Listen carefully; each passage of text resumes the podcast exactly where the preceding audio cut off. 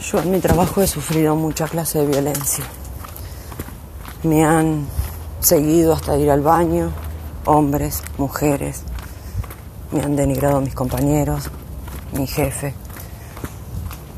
por tener rastas, por pensar diferente, por ser diferente.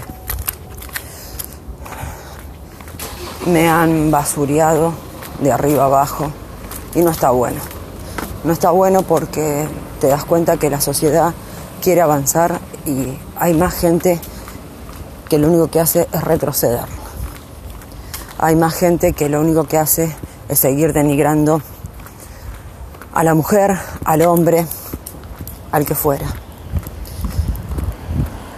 Y yo quiero cortar con todo eso. Yo quiero que las cosas pasen diferentes porque es horrible ir a trabajar y sentirte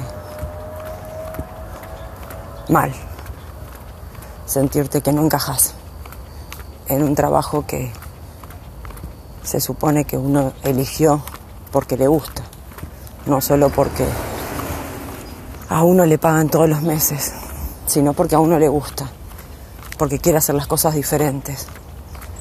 Y la violencia cada vez es más grande sobre todo la violencia institucional. La violencia de que yo tengo poder y vos no.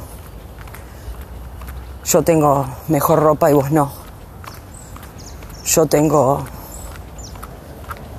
herramientas que sé utilizar. Va a un trabajo y, quiere aprender para, para tener mejor futuro. No es por otra cosa, no es por sacarle el trabajo a otro. ¿Y qué hacen? Te castigan, te denigran, te ponen horarios que es imposible que vos con una familia o con hijos, siendo madre soltera, puedas cubrir o puedas arreglarte. No les importa si vos a tu hija la tenés que dejar encerrada 12, 14 horas para ir a trabajar. ¿Qué te dicen? Es problema suyo, no es problema mío. Renuncie, como si fuera tan fácil conseguir otro trabajo como si fuera tan fácil que a cierta edad uno lo tomen en otro trabajo. Como si fuera tan fácil. Las cosas en la vida no son fáciles. Hay que lucharla día a día. Y hay que cortar con toda la violencia. Hay que cortar con todo ese maltrato que uno sufre día a día. Y lo bueno sería que la gente que maneja los ministerios se dieran cuenta de eso. Cuando uno denuncia por un acoso, denuncia por, por algo.